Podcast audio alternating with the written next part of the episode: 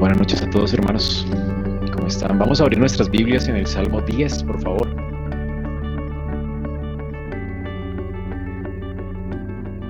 Hemos estado hablando en cada servicio de oración acerca de los salmos y hoy corresponde el Salmo 10 y es realmente maravilloso poder leer los salmos y aprender cómo orar, cómo alabar a nuestro Dios, a través de oraciones inspiradas por nuestro Santo Dios.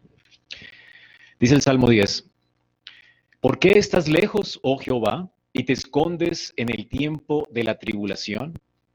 Con arrogancia el malo persigue al pobre, será atrapado en los artificios que ha ideado, porque el malo se jacta del deseo de su alma, bendice al codicioso y desprecia a Jehová. El malo por la altivez de su rostro no busca a Dios. No hay Dios en ninguno de sus pensamientos. Sus caminos son torcidos en todo tiempo. Tus juicios los tiene muy lejos de su vista. A todos sus adversarios desprecia. Dice en su corazón, no seré movido jamás, nunca me alcanzará el infortunio. Llena está su boca de maldición y de engaños y fraude. Debajo de su lengua hay vejación y maldad.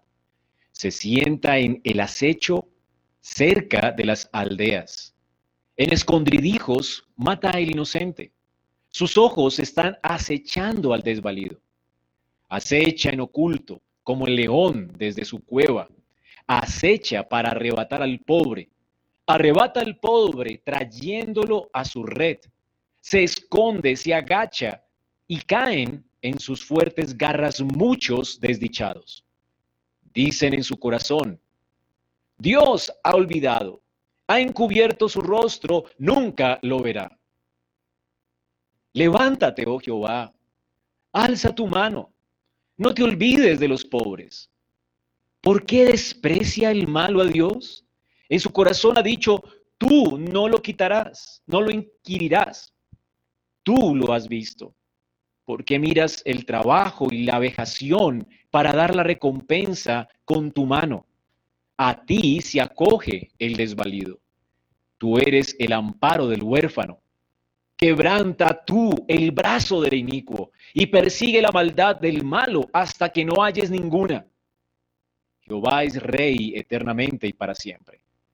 De, tu, de su tierra han perecido las naciones el deseo de los humildes oíste, oh Jehová. Tú dispones su corazón y haces atento tu oído para juzgar al huérfano y al oprimido, a fin de que no vuelva más a hacer violencia el hombre de la tierra. Amén. Oremos.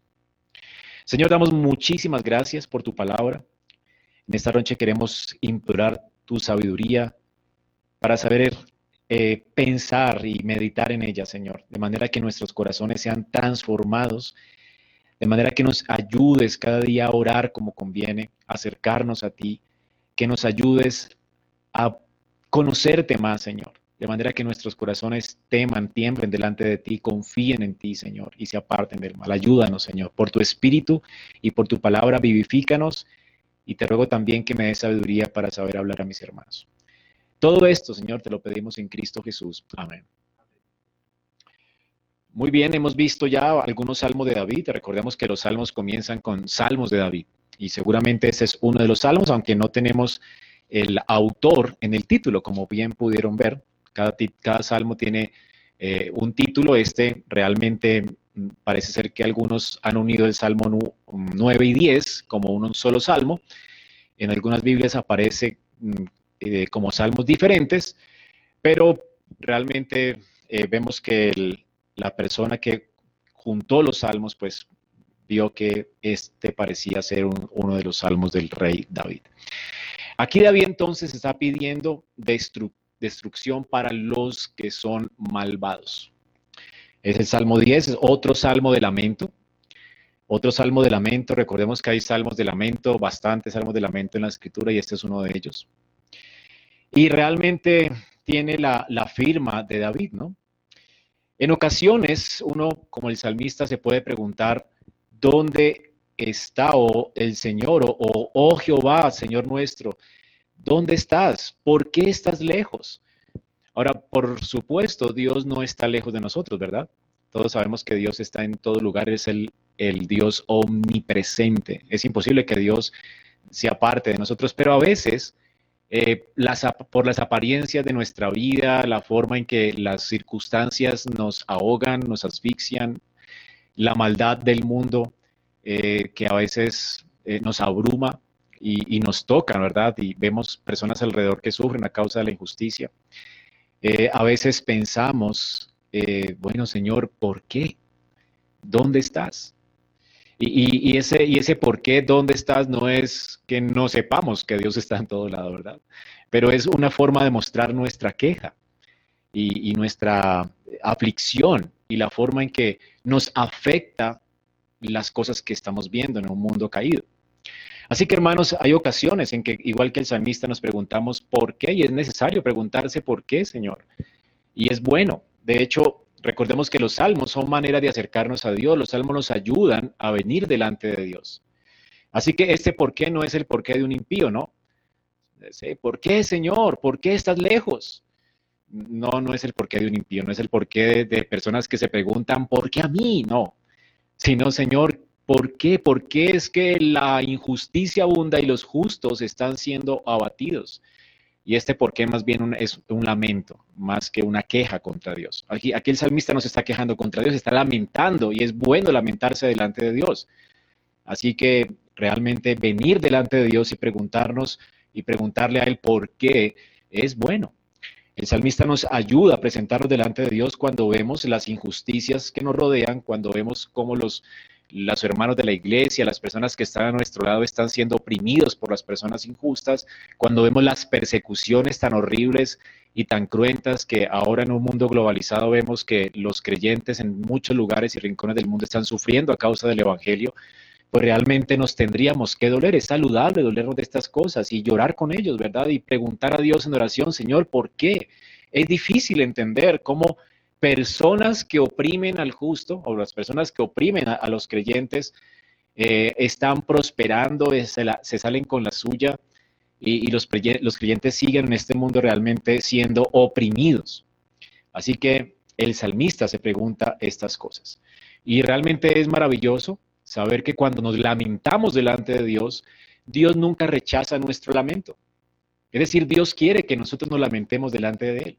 Es el lugar correcto donde debemos preguntar por qué. Es el lugar correcto donde debemos, venir para lamentarnos por la injusticia que vemos, aún la injusticia que vemos en nuestro propio corazón. Venir delante de Dios es lo mejor que puede hacer un hombre. Así que no estamos hablando con otra persona acerca del por qué, por qué es que Dios permite esto, como quejándonos, no, sino que estamos viendo lamentándonos delante de Dios, ¿por qué, Señor? ¿Qué está pasando?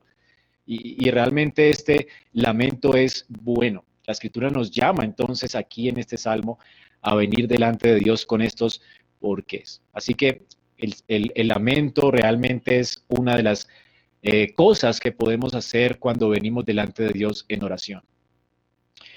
Ahora, vemos también que este lamento no es arrogante, eh, es, es realmente de un creyente que está confundido por las circunstancias como muchas veces lo hemos estado seguramente nosotros.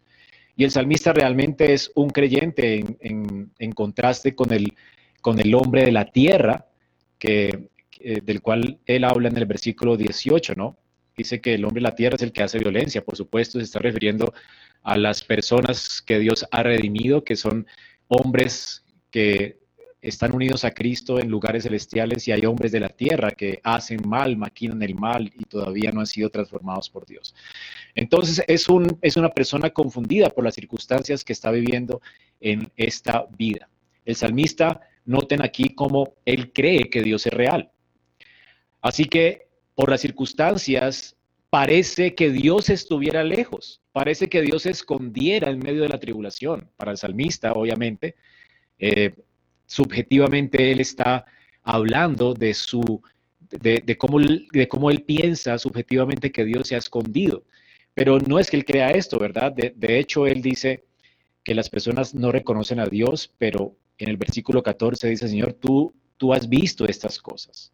Tú miras el trabajo y la vejación, y tú das recompensa a las personas. O sea que realmente el salmista cree que Dios es real y que Dios está en todo lugar y que Dios es el Dios eh, del pacto, el Dios que está presente con su pueblo, el Dios que va a juzgar a los impíos. El salmista cree además que Dios es justo. Así que Dios también, ¿verdad? Eh, para el salmista, Dios es el que va a juzgar, Dios es el que defiende a, las personas oprimidas, Dios defiende al huérfano. O sea, el salmista es alguien que conoce realmente a Dios. Él conoce a su Dios.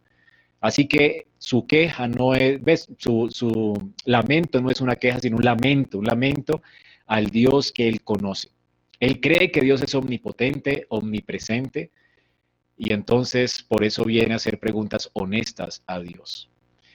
Entonces vamos a ver cómo eh, comienza el salmista hablando acerca de la arrogancia violenta de los malvados. Es la primera queja del salmista. O más bien tenemos una queja del salmista y un ruego del salmista. ¿Cuál es la queja del salmista? ¿Hasta cuándo se esconderá tu rostro de mí? Él estaba sufriendo también a causa de las personas impías, ¿verdad? ¿Hasta cuándo pondré consejo en mi alma con tristeza en mi corazón cada día? Perdón, estoy leyendo el que no es. Con arrogancia el malo persigue al pobre. Será atrapado en los artificios que ha ideado. Noten aquí cómo él se lamenta. ¿De, quién? Del malo de cómo el malo está persiguiendo constantemente a la gente que es indefensa. Y cómo los que caminan con arrogancia, los malos, atrapan a las personas indefensas, indefensas en los artificios que ellos idean. O sea, que ellos maquinan el mal y miran cómo atrapar a las personas para lograr sus propios propósitos y lo hacen y prosperan en este deseo. Es interesante esto, ¿verdad? Cómo la gente maquina el mal y Dios permite que que estas personas eh, cumplan con sus deseos y, además de, eso subyuguen al pobre y, lo aflijan. no es lo que sucedió con el faraón en Egipto.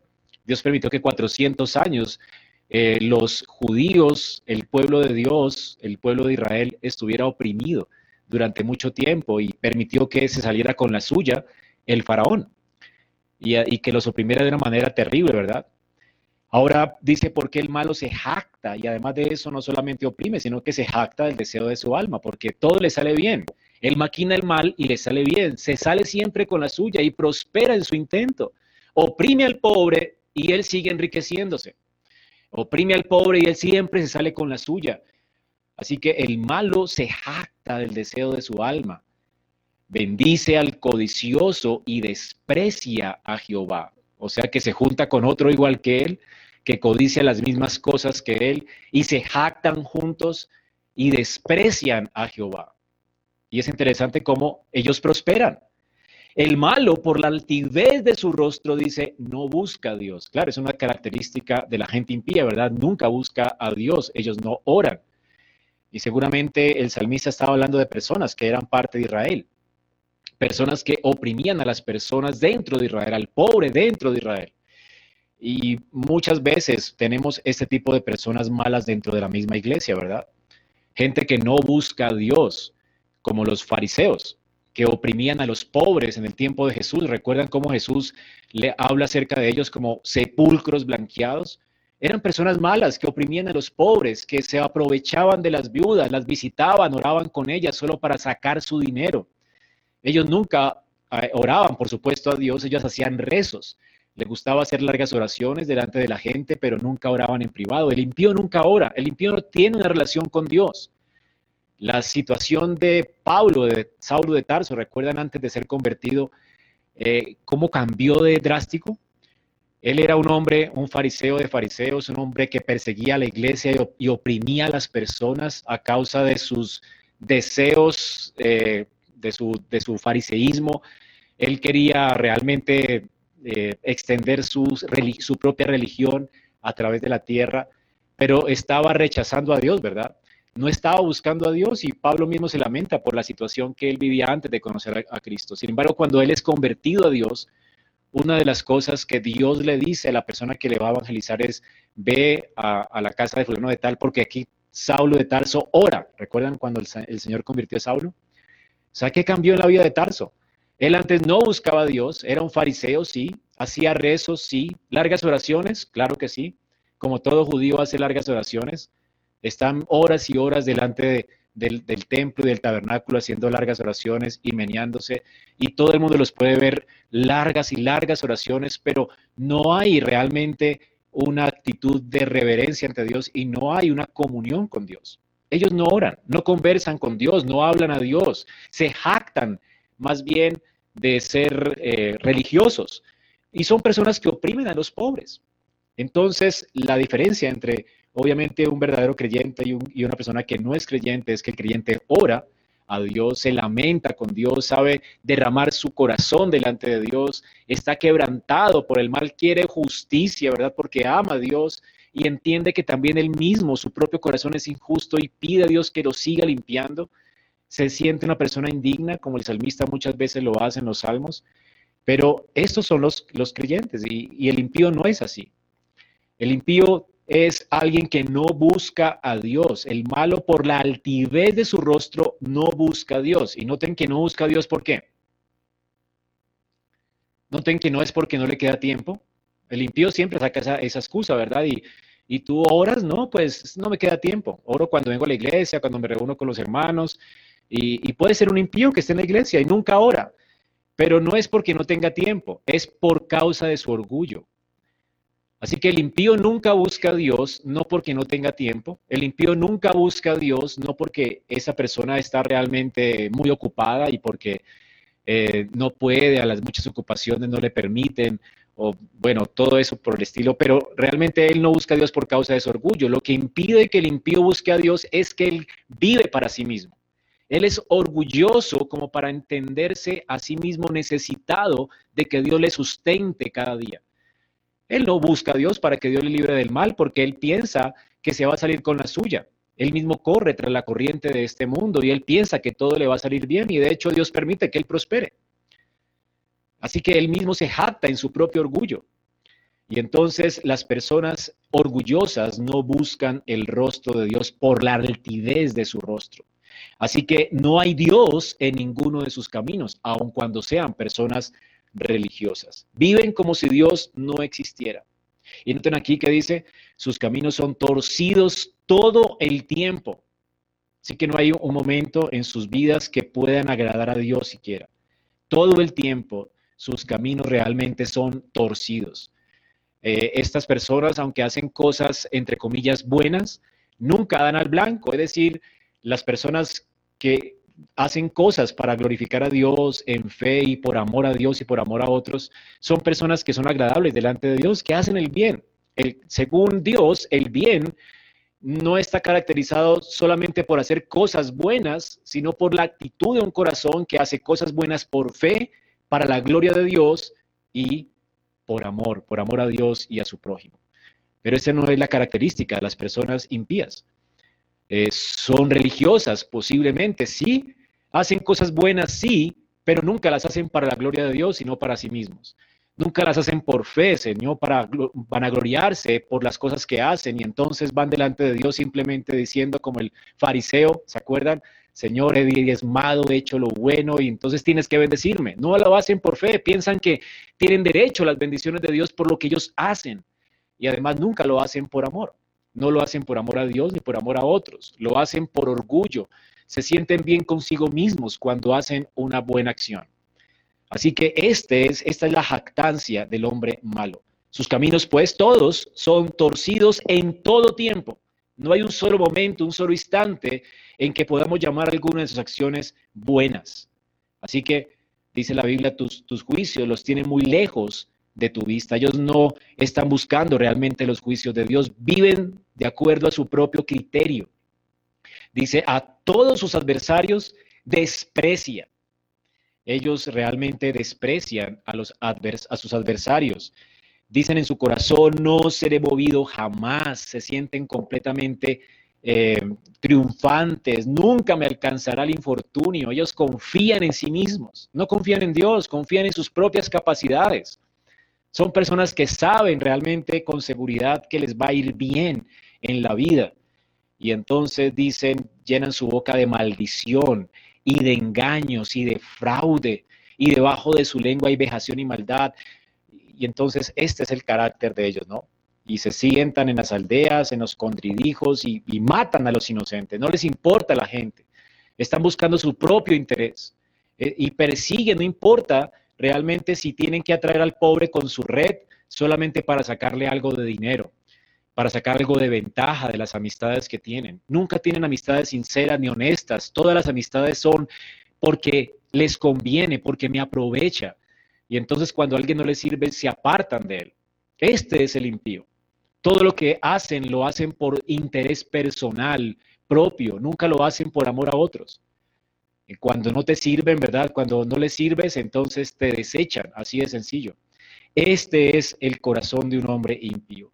Y entonces en su corazón, ¿qué dicen? Dios nunca verá.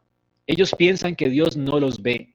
Ellos piensan que Dios nunca vendrá eh, eh, a hacer juicio con, con ellos.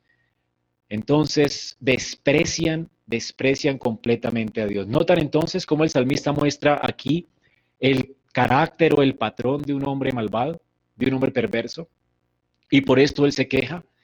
Entonces notan, primero ellos piensan que Dios no existe o que Dios no ve, que realmente ellos están haciendo las cosas sin que Dios vea, no, les, no, le importa lo que hacen, ellos hacen las cosas sabiendo que, o más bien entendiendo y engañándose a sí mismos, pensando que Dios no es un Dios que ve.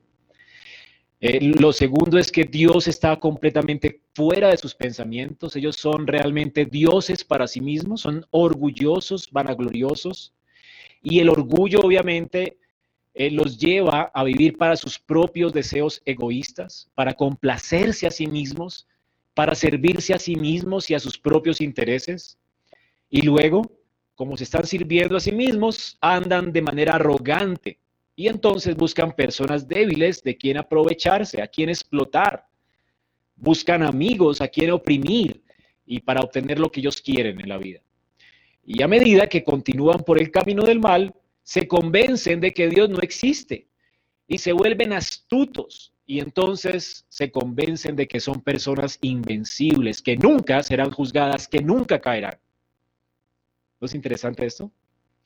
Y puede durar, durar años así, aún hasta el día de su muerte.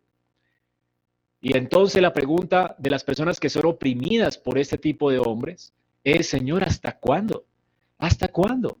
Como el salmista, hermanos, nosotros deberíamos lamentarnos por esta clase de personas. Y aún si es que en nuestro corazón todavía hay rastros, y, y sí lo hay, de, de este tipo de actitudes. Porque a veces tenemos amistades y tenemos realmente relaciones utilitaristas.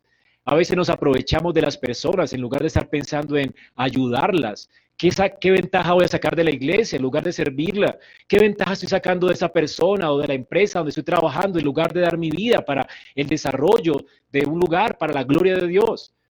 Muchas veces vivimos de esta forma impía.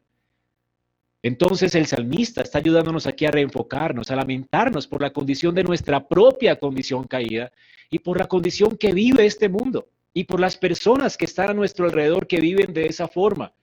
El salmista nos está ayudando aquí a no quedarnos dormidos delante de cosas tan abominables como estas. Esto realmente es abominable para Dios.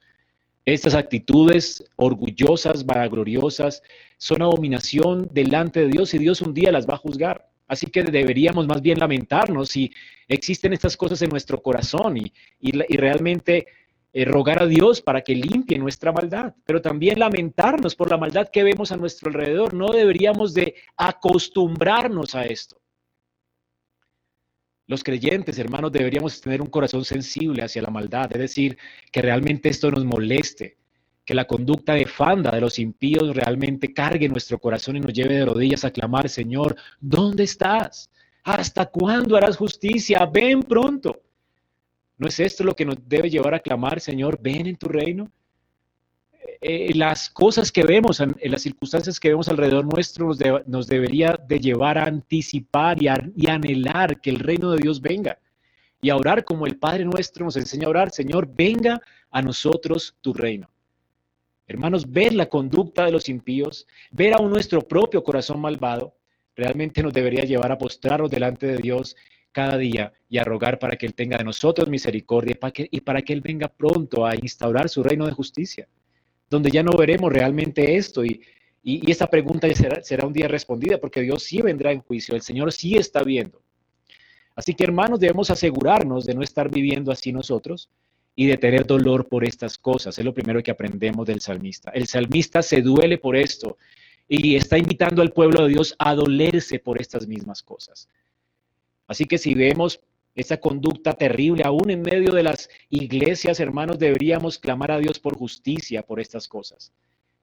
Porque vemos, ¿verdad?, como muchas veces salen las noticias. Aún esta semana vemos cosas horribles en las noticias, como personas están eh, abusando de niños dentro de las iglesias, personas que se dicen ser religiosos, pastores, eh, curas, de la, haciendo cosas terribles, ¿verdad? Aprovechándose de, la religión para hacer cosas terribles en medio del pueblo. Y esto es algo terrible, ¿verdad? De, lo cual tendríamos que lamentarnos y, y, odiar estas cosas y no y que nuestros corazones no se endurezcan eh, y, veamos esto y como que si no nada pasara y que nunca nos lleve de rodillas. Cuando veamos gente blasfemar el nombre de Dios, apostatando de la fe, hermanos, debería llenar nuestro corazón de lágrimas realmente, porque el nombre de Dios está siendo blasfemado. Y entonces deberíamos anhelar por el reino de Dios y anhelar que Dios traiga justicia y que se acuerde de las personas que están siendo oprimidas a causa de estas personas. Y se acuerde de nosotros, ¿verdad? En segundo lugar, vemos al salmista clamando para que Dios se levante. Y noten que eso está del versículo 12 en adelante. Levántate, oh Jehová. Dios, alza tu mano. No te olvides de los pobres. Este es entonces el clamor de él a Jehová, el lamento. No te olvides, Señor. Porque, por, ¿por qué desprecia el malo a Dios? En tu corazón ha dicho, tú no lo inquirirás, no lo inquirirás o no lo juzgarás. Tú lo has visto, ¿por qué miras el trabajo y la vejación? O sea, el salmista aquí está realmente clamando a Dios y reconoce que Dios sí ve. Debemos de, cuidar de no endurecer el corazón, pero también debemos caer de rodillas delante de Dios invocar a Dios con fe, sabiendo que definitivamente Dios sí ve y rogando para que Dios se levante y actúe. Nosotros sabemos que Dios un día se va a levantar y va a juzgar pero debemos anhelar este día y rogar a Dios, Señor, que venga tu reino, que tú te levantes, que hagas justicia, ya sea ahora o ya sea cuando vengas, pero debemos anhelar que Dios haga justicia. Este es el anhelo de un corazón de un creyente. Entonces, ¿cómo es posible que veamos el mal y no nos inmute? Cuando veamos el mal, debemos clamar a Dios de rodillas, Señor, ven pronto, Señor, haz justicia. Acaba con los perversos, acaba con los impíos. Las oraciones imprecatorias son para hacerlas porque amamos la justicia, amamos al Dios que nos rescató y nos redimió.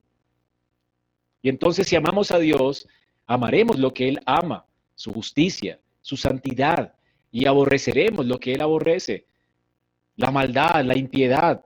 Así que hermanos, debemos orar a Dios de esta manera honesta y recordándonos estas verdades que Dios ve, que Dios está llevando cuenta de lo que hacen las personas malvadas, y que realmente Dios un día hará justicia. Y de hecho, hermanos, esto es, será el que, Dios será el que consuele a los indefensos. Noten lo que dice aquí el versículo 14, eh, la segunda parte. A ti se acoge el desvalido. Tú eres el amparo del huérfano. Noten, hermanos, como Dios también es el Dios de las, de los, o el Padre de las viudas y de los huérfanos. Él es el Dios de las personas que claman a Él, de las personas que realmente están desvalidas en este mundo, que son víctimas de este tipo de personas que se aprovechan. Hermanos, Dios se acuerda de nuestras aflicciones. Dios nunca olvida. Y Dios lleva nota de todo lo que los impíos hacen y un día vendrá a vengarse. Un día vendrá a darles su retribución y pago. Sea que se arrepientan y Cristo pague por ellos, o sea que el Señor venga por segunda vez y los halle por fuera del círculo del pacto y los juzgue cuando venga en su gloria. Pero Dios nunca dejará así, sin justicia a los hombres. Dios va a juzgar a todos los hombres, Dios va a actuar. Ahora, hermanos, obviamente no va a actuar de la manera en que nosotros eh, esperamos o en el tiempo que nosotros queremos. Por eso, cuando el salmista dice, levántate Dios, él está dejando lugar a que Dios lo haga cuando Él quiere. Dios es libre, hermano, en la, forma en que actúa y el tiempo en el que Él actúa. Así que aunque rogamos que venga su reino, Debemos ser pacientes porque Dios sí va a responder a esa oración. Debemos ser pacientes porque Dios sí hará justicia, porque Dios sí está llevando nota de todas las cosas que los impíos hacen y sí los va a juzgar. Nadie se quedará sin justicia. Dios sí vindicará a las personas que están sufriendo en manos de las personas injustas.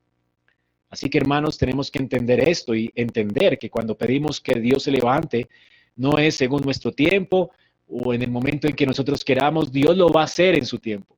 Y entonces tenemos que anticipar esto, anhelar esto, pero entendiendo que tenemos que ser pacientes, porque Dios un día vendrá en juicio. Ahora, Dios siempre, aunque se demore en sus juicios, no importa el tiempo que Él demore, en el momento en que estamos clamando, entendamos, hermanos, que Dios también se está acordando de los que están sufriendo. Dios va a consolarnos en medio de nuestras aflicciones. Él va a darnos consuelo, Él nos va a ayudar en medio de, los trabajos que tenemos en esta vida, en medio de, de las aflicciones de esta vida. Dios siempre está actuando en favor de los suyos y Dios está trayendo bien a los suyos, a pesar de que están siendo oprimidos. Esto es algo maravilloso, ¿no? Como mientras el pueblo de Dios es oprimido, Dios está haciéndoles bien a ellos. Y la opresión del justo muchas veces está obrando el bien para ellos. Ellos realmente están apreciando, aún en medio de las circunstancias difíciles, cómo Dios es más glorioso que todo y cómo Dios es más precioso que todo. Y entonces la aflicción les va a hacer bien, porque ellos van a ver realmente quién es Dios para ellos y van a poder adorar a Dios por quien es Él, no porque por las circunstancias que Dios provee. Y esto es una, una gracia increíble, ¿verdad? Y merecida, que en medio de nuestras aflicciones podamos reconocer que la fe que Dios ha puesto en nosotros es una fe omnipotente que no perece y que a pesar de que seamos oprimidos, nuestro corazón nunca blasfemará de Dios porque entendemos que Dios es más glorioso que las circunstancias, que la herencia nuestra es Jehová, que Él es mucho más glorioso. Y en la medida en que el creyente madura en la vida cristiana va, a ver a Dios más grande, como lo hizo Job, ¿se acuerdan? Cuando terminó la aflicción de Job, pues antes de que terminara, en medio de esa aflicción, al final, Job ve a Dios y dice, Señor, ahora mis ojos te ven, ahora sé quién eres realmente. Antes no.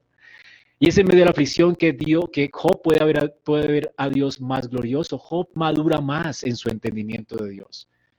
Y como dice eh, en, los, las crónicas de Narnia, cuando eh, en la historia de esta niña que ve al león y le dice al león, oh, ¿cómo has crecido? Y el león le dice a Aslam, eh, es que tú eres la que has crecido. Mientras más crezcas tú, más grande me verás. Así que cuando nosotros realmente tenemos aflicciones, eh, el Señor nos hace crecer, va, a crecer nuestra fe. Y en la medida en que nuestra fe crece, más grande le veremos a Él, más precioso le veremos a Él. Y entonces, aún en las aflicciones, siempre estamos ganando. Así que hermanos, nunca temamos en medio de la aflicción porque Dios va a hacer lo suyo. Dios va a mostrarse más glorioso a nuestra vida, pero además de eso, Dios un día va a venir a juzgar también a los que nos oprimen. Dios nunca se va a quedar sin hacer justicia. Y por último, vemos que el salmista del versículo 16 al 18 se habla, o más bien habla acerca de la verdad de Dios y se afirma en ella. Él entonces eh, presenta su lamento a Dios a causa de las aflicciones que traen los impíos, luego ruega a Dios para que Él haga justicia y entiende que realmente Dios toma nota y lo va a hacer, pero Él también descansa en que Dios realmente es el refugio de los afligidos y Él entonces está eh, confiando en Dios a pesar de lo que está viviendo y entiende que Dios un día hará juicio. Pero también en el versículo 16, Él recuerda que Jehová es rey eternamente y para siempre.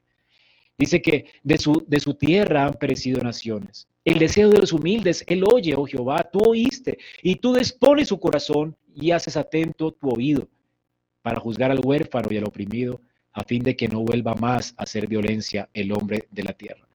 Así que hermanos, mientras lamentamos y clamamos a Dios, también debemos alabarlo y recordar quién es Él.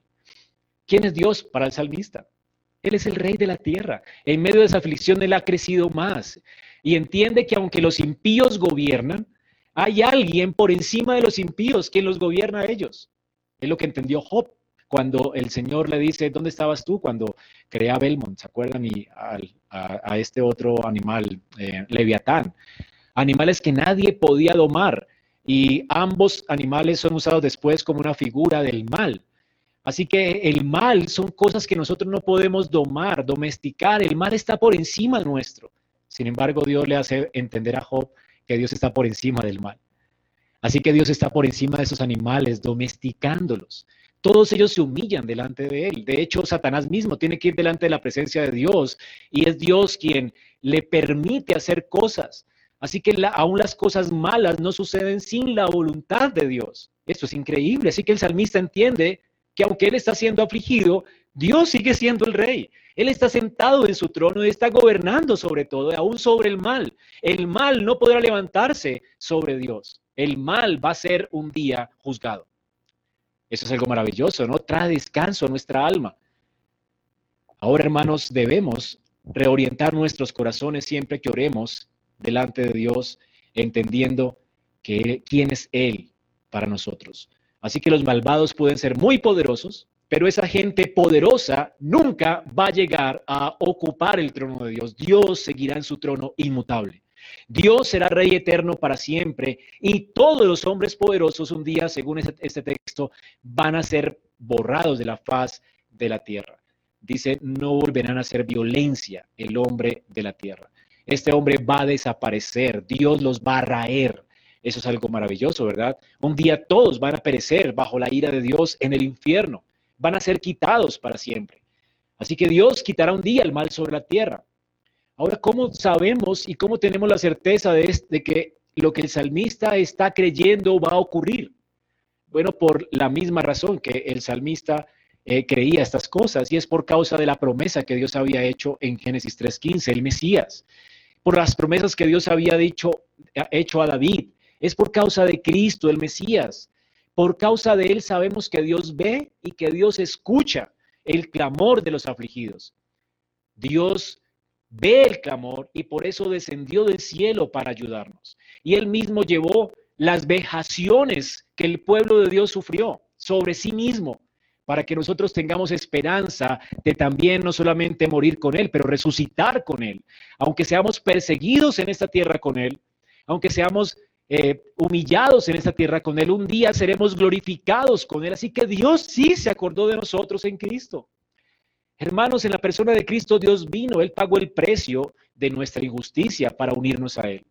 Pero también Él nos da esperanza de que un día la arrogancia de las personas de este mundo no quedará sin justicia. El que no se esconda en Cristo llevará su sentencia y su castigo. Cristo resucitó de los muertos para darnos esperanza todos los que creemos en Él. Si tú no has creído en Cristo, puedes venir a Él en arrepentimiento y fe y Dios quitará de tu corazón la maldad y el engaño. Y Dios te hará una nueva criatura. Y si tú confías en Él, ¿verdad? El, Señor te promete que un día la, la injusticia va a ser completamente erradicada de tu corazón y un día también de la tierra. Y viviremos con Él en cielos nuevos y tierra nueva, donde mora la justicia. Así que hermanos, Jesús murió para quitar la iniquidad que hay en el mundo y para quitar la iniquidad que hay en nuestros corazones. Y por eso podemos tener esperanza de que Dios va a responder, porque Él ya vino en Cristo. Dios se ha acercado a nosotros en la persona de Cristo. Jesús, entonces, hermanos, es nuestra garantía de que la oración que el salmista está haciendo, con los ojos puestos en el Dios del pacto, en el Dios que había prometido un Mesías, con mayor razón nosotros podemos orar porque ya lo hemos visto venir, hermanos. Nosotros tenemos más garantía, más seguridad que el salmista. Estamos ahora a la luz del nuevo pacto. El salmista estaba anticipando estas cosas que vendrían a causa del Mesías, que Dios establecería en la tierra para hacer juicio y para hacer justicia. Pero nosotros ya hemos visto el advenimiento de este Mesías. Entonces sabemos que Dios, por causa de Cristo, ve y que Dios se preocupa porque Dios dio la vida de su Hijo unigénito para redimir a su pueblo y para aplastar al maligno. En la cruz, hermanos, se hizo justicia. En la cruz el enemigo fue aplastado en la cabeza. Y cuando Jesús regrese por segunda vez, Él prometió que acabará con el mal y que traerá hacia Él a todos los que Él ha redimido. A todos los que hoy están unidos a Él y sufren con Él en esta tierra y sufren opresión en medio de este mundo. Hermanos, el Señor no nos dejará. Así que la cruz es nuestra esperanza. Y la cruz es nuestra esperanza porque vemos atrás, ¿verdad? La destrucción del mal y vemos hacia adelante. Si Dios nos dio a Cristo, ¿cómo nos dará también con Él las demás cosas? Y es decir, cielos nuevos y tierra nueva donde morará la justicia. Todo el mal por el cual nos lamentamos hoy será un día raído de sobre la tierra. Así que hermanos, que Dios nos dé sensibilidad en nuestro corazón para que aborrezcamos el mal y que nos haga esto humillar delante de Dios para rogar que venga su reino, entendiendo quién es Dios y recordando lo que Cristo ha hecho. De manera que nuestro corazón esté anclado en, en el pacto, en este glorioso pacto de gracia y podamos es, tener esperanza de que Dios sí un día hará justicia. Así que las oraciones nuestras nunca serán en balde. Dios todas las oraciones nuestras las responderá. ¿No te anima esto a seguir clamando? Así que vamos a orar en esta noche y démosle gracias a Dios por nuestras vidas y también ponemos, pongamos las peticiones de la iglesia en las manos del Señor. Oremos, Señor, te damos muchas gracias por tu palabra que realmente nos anima a venir delante de ti a clamar y a reconocer, Señor, cuánto necesitamos de ti. Por causa también de nuestra propia injusticia, Señor, necesitamos cada día que tú nos limpies, nos laves de, este orgullo, de esta maldad en nuestros corazones. Que permitas que nuestras vidas cada día aprendan a vivir delante de ti, Señor, en humildad, reconociéndote, reconociendo tus juicios, tus caminos, tus testimonios. Ayúdanos, Señor, a no ser como las personas de la tierra. Ayúdanos a vivir en comunión contigo en Cristo. Y rogamos también para que haciendo esto nos haga sensibles acerca de la justicia tuya, acerca de tu verdad, acerca de tu justicia, de tu santidad, de manera que odiemos aún las cosas que están sucediendo en este mundo y clamemos a ti por justicia y porque tu reino venga pronto. Ayúdanos a anhelar el día en el que nos encontraremos contigo en gloria. Y ayúdanos también a venir delante de ti postrados, humillados y, y rogando y clamando a ti para que tú hagas justicia, sabiendo y reconociendo que en Cristo tú ya aún responderás a nuestras oraciones. Señor, gracias por la esperanza que nos has dado. Al mirar la cruz, Señor, entendemos cuán justo eres, pero también cuán amoroso eres, porque te acordarás aún en medio de nuestras eh, circunstancias difíciles, en medio de nuestra humillación en esta tierra, en medio del clamor nuestro, te acordarás, Señor. Tú estás viendo y te acordarás de nosotros y vendrás, Señor, a hacer justicia y a establecer tu reino sobre la tierra. Gracias porque no nos dejarás en las circunstancias que vivimos y porque tenemos esta esperanza en Cristo. Y aún gracias porque aún en medio de las circunstancias difíciles tú estás obrando todo para nuestro bien. Por eso queremos cada día alabar tu nombre y darte gracias porque aún en medio de la aflicción podemos verte a ti como más glorioso Alabado sea tu nombre, Señor, en esta noche. Te bendecimos, Señor, en el nombre de nuestro Señor Jesucristo. Amén.